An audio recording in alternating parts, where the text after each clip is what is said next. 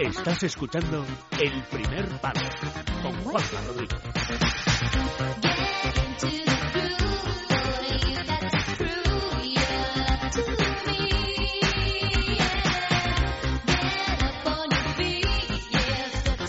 Y en este punto del programa nos trasladamos hasta el Gran Hotel Beatriz de Toledo, habitación 512, donde se encuentra el técnico del Toledo, Onésimo Sánchez. Muy buenas noches. Hombre, ¿qué tal? ¿Cómo estamos? Muy buenas noches. ¿Es hotel, eh, ¿Lo he dicho bien el nombre del hotel? El hotel muy bien, Gran Hotel Beatriz, la- espectacular, no se pierdan esas vistas. La habitación no. La habitación casi aciertas, una vez más estás perdido. Ajá. Aunque dicen que un perdido nunca se pierde, Rodríguez. Correcto. Eh, y estabas te pillado justo en el momento en el que estabas degustando la famosa sopa minestrone del Gran Hotel Beatriz de Toledo. Correcto, ya sabes que yo todo lo que acabe en one, evidentemente, me encanta. Danone, Minestrone, el Cholo Simeone. Correcto. ¿Qué- ¿Cómo es la sopa minestrone? Bueno, una sopa claramente italiana, con un toque de la pilarica de Valladolid, que soy yo. ¿Pero qué tiene? ¿Pero qué tiene la sopa minestrone? Pues Tiene, está muy tiene, buena, tiene un caldito, eh, a mí para la voz me viene muy bien. tiene verdurita, Para- verdurita tiene. Sí, tiene verdurita y tiene un poquito de, pues unos, eh, digamos, unos copitos de estos de sopa, como la sopa de, de fideos, digamos, Ajá, ¿no? ajá. ¿Y de segundo? Eh, y de segundo, nada, nada, que hay que cuidarse. O sea, solamente la sopa minestrone. A sopa minestrone y un poquito de fruta. ¿Te va bien? Mm, la fruta por la noche no es buena, ¿eh? No, pero bueno, lo la, la suelo contra su- eh, coger por la mañana, un poco en Macedonia. eh, la enfrío un poquito en el, en el minibar y luego me gusta un poquito. Es un Ajá. poco Macedonia, no es fruta. Eh, un poco Macedonia, sí me gusta a mí para, Bueno, eh, para acabar eh, con las viendas. el día, muy bien. Bueno, ¿te parece que al margen de tus eh, hábitos alimenticios hablemos de fútbol o...?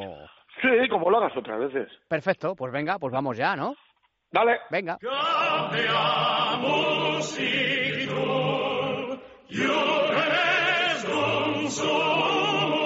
Onésimo University. ¿De qué hablamos en semana de selecciones? Pues eh, quizás debiéramos hacerlo de las selecciones, ¿verdad, Onésimo?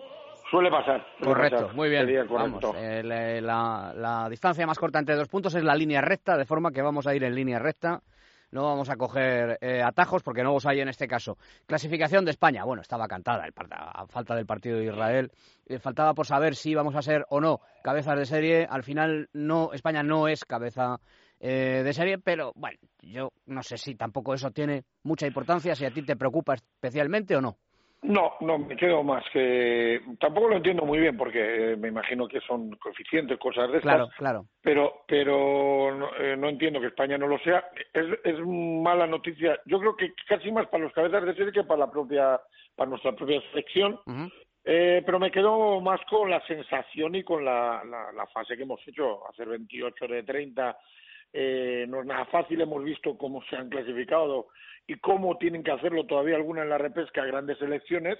Y creo que es para estar satisfechos de este de este cambio, ¿no? De este cambio, de esta, de esta nueva selección, con cosas de la pasada, pero con cosas muy interesantes que, eh, que, que ha metido Julen en este caso. por ejemplo? Digo, Bueno, quiero, que- quiero decir, en, en diferencia eh, con la etapa de Vicente del Bosque, ¿qué te parece que ha cambiado Lopetegui con respecto a la, a la etapa de del Bosque? No, bueno, eh, sobre todo la, renovación de futbolistas. Era justa y era necesaria, eh, sin variar excesivamente el estilo, eh, con más alternativas y sobre todo yo creo que con esa confianza que le ha dado a, a Lopetegui tener eh, jugadores ya de su, digamos que eh, de su idea, que ya han trabajado con él. Yo creo que, que ha hecho muy bien eh, mantener mm, gente importante que todavía tiene fútbol de lo anterior y, y ese nexo de unión con esa sub-21 que a él le dio tan buenos eh, tan buenos réditos en, el- en la que él ha confiado siempre incluso algún jugador, por ejemplo Isco, que ahora Ajá. ahora está a un nivel altísimo, pero acuérdate que, que Lopetegui lo llevaba cuando jugaba menos en el Real Madrid. Ujú. De hecho, hubo un momento que creo que jugaba, tenía más minutaje en la selección que, que, en el, que en su propio club. Y yo creo que esa confianza recíproca, ¿eh? porque tanto el seleccionador a los jugadores como los jugadores ya a un seleccionador a, a, un entrenador que ya habían trabajado con, con, él y eso siempre es importante y es una ventaja. Sí, eh, claro, faltan cuántos meses, pues está, hasta junio, seis más dos que nos quedan de año, ocho meses. Tú fíjate lo que puede lo que puede pasar, casi un embarazo, ¿no? Pero sí, el mundial se jugará ahora mismo. Para ti, España favorita al mundial? Sí. Uh -huh. Sí, sin favor. A ver, favorita y candidata, me explico. Sí. Eh, okay. Favorito, el candidatos hay todos los que pueden, pero es favorita y candidata con otras muchas. Lo que no creo que sea bueno para nuestra selección es que si no ganamos el mundial es un fracaso. No, eso no es así. Eso no es así, porque es un, o no debería ser así. Pero sí es cierto que debemos estar en, entre las selecciones que, que optemos a, a, ese título. Luego, el fútbol, pues tú ya sabes cómo es. Acuérdate la época que teníamos que, que por unas cosas u otras en cuartos siempre nos íbamos. Eh, eh, bueno, nunca sabes eh, lo que te puede pasar en esos mano a mano, pero desde luego España debe llegar a, a mínimo a esa, a esa, a esa cliva de cuartos, ¿no? España, eh, Alemania, eh, Brasil también, que está jugando muy bien al fútbol. Eh, bueno, las clásicas. No sé si Francia un peldaño por debajo. Mm. Sí, bueno, la propia anfitriona siempre tienes que tener cuidado, pero es que fíjate, eh, yo creo que, por ejemplo, Italia se va a clasificar en el, en, casi seguro en la repesca, eh, pero es que el fútbol en estas eh, eh, llegado a estos puntos es tan tan caprichoso y entre comillas está tan igualado que selecciones que entran de la repesca luego ojo en el en, el campeonato. Por lo que tú dices primero porque son buenas selecciones que han tenido malos momentos y luego porque queda todavía siete ocho meses y ahí los estados de forma y, demás.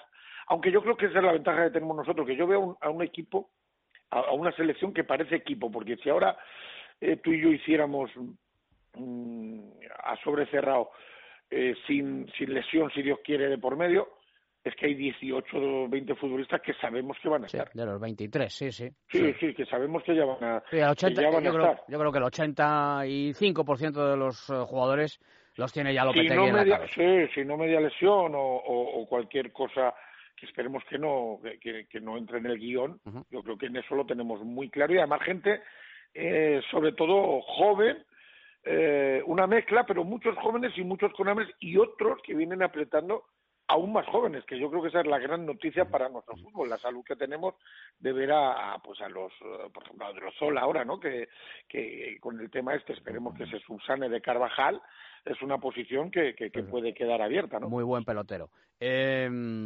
Argentina, que se clasificó, bueno, en el último partido, con mucho sufrimiento, con mucho eh, ruido mediático alrededor de la selección, con un hombre, eh, bueno, pues en el centro de todas las miradas y en el eh, centro de la diana, lógicamente, porque es tiene que ser el, el, quien lidere al equipo sobre el terreno de juego, que es Leo Messi, pero en el partido eh, decisivo Messi respondió.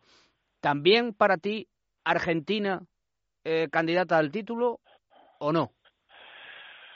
Eh, un equipo que tiene a Messi pues, pues eh, siempre es candidato. No le veo favorito. No le veo favorito porque eh, ahora mismo, lo que si me, eh, hiciéramos la misma pregunta que con España, eh, no le veo equipo. No me gusta a mí cómo juega Argentina, con todos los respetos, con muchos muy buenos futbolistas, pero no lo veo, no lo veo equipo. Sí le veo eso, que depende de, de, de un genio que tienen ahí y que y, que cuando no lo soluciona todo el mundo le critica y no se dan cuenta que aunque sea el mejor jugador del mundo, eh, todos sabemos que, que el fútbol necesita de más cosas, de más cosas para, para eh, si es cierto que un jugador como Messi o como, como Cristiano, gente que, que es definitiva a la hora de anotar y a la hora de jugar, eh, te da mucha ventaja, pero no es condición sine qua non, porque fíjate que Portugal también se ha metido sí, sí. Eh, al final, eh, pero sí es cierto que equipos que tienen a estos jugadores en competiciones relativamente cortas a siete partidos eh, parten con un plus de ventaja y siempre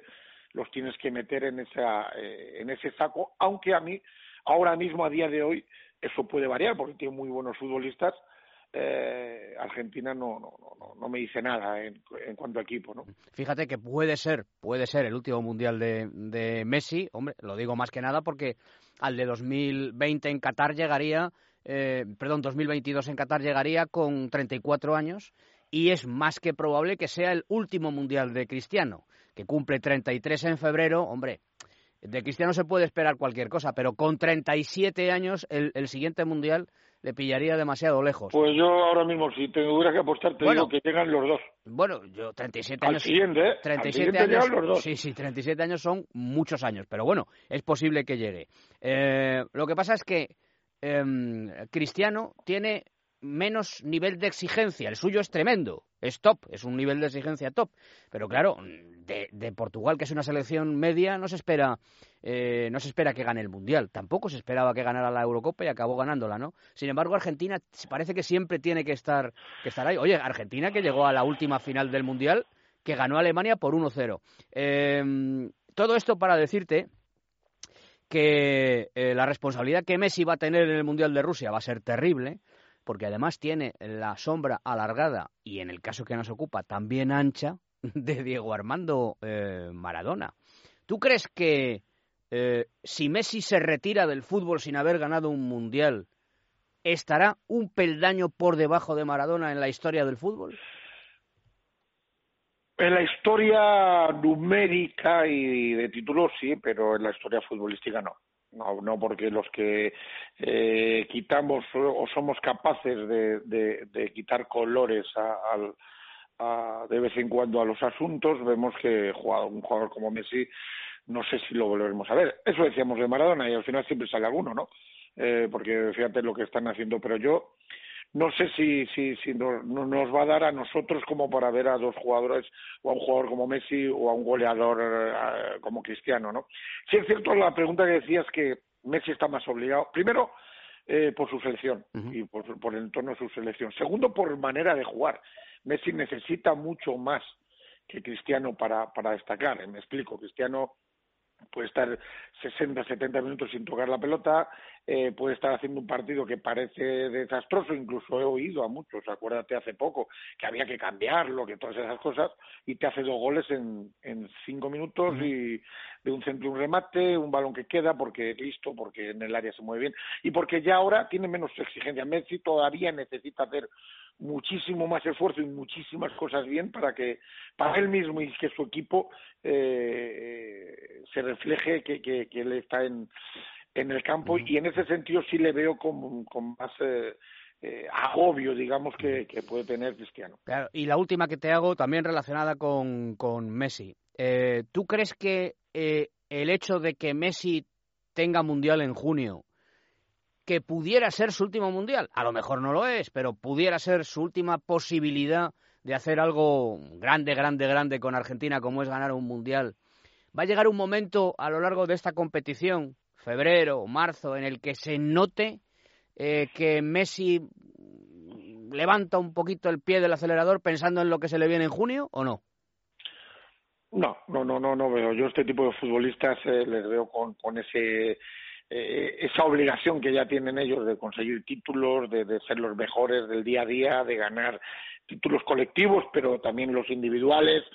Y esa exigencia, aparte que luego no te garantiza nada, porque hay muchas veces que hay gente que dice, no, hay que bajar un poco para luego. Muchas veces si bajas, luego no coges el ritmo de competición en, en, en, en junio cuando, cuando te llega el Mundial. No, no, no, no lo creo. Sí es cierto que eh, en el inconsciente de los futbolistas, en el subconsciente y en el consciente está eh, o ya están pensando que tienen otra competición. No es lo mismo eh, cuando tú sabes que acabas y, y te vas de vacaciones que cuando tú sabes que acabas, que tienes un receso, pero que tienes que volver y a te vas, y parte, te- ¿no? y te vas al mundial. Eso y te vas a un mundial. Entonces, eh, pero yo creo que eso es una previsión más eh, más genérica que, que, que de desligarte durante un tiempo de tu equipo. Muy bien. Pues nada, te dejo que termines la sopa minestrone, que quizás debieras meterla en el, en el microondas. ¿En la habitación tienes microondas o no? No, no te preocupes, pero yo me basto y me sobro para calentarla. La calientas, perfecto. Ahí enciendes unas, unas cerillas como en Supervivientes, ¿eh? Ay, siempre hay que buscar soluciones. Claro, no, no, si tú eres MacGyver, o sea, tú las vas a encontrar seguro. ¿vale? Bueno, seguro. Muy bien. Oye, pues hasta la semana que viene.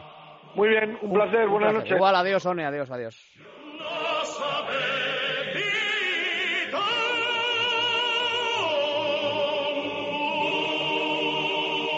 El primer palo con Juanma Rodríguez.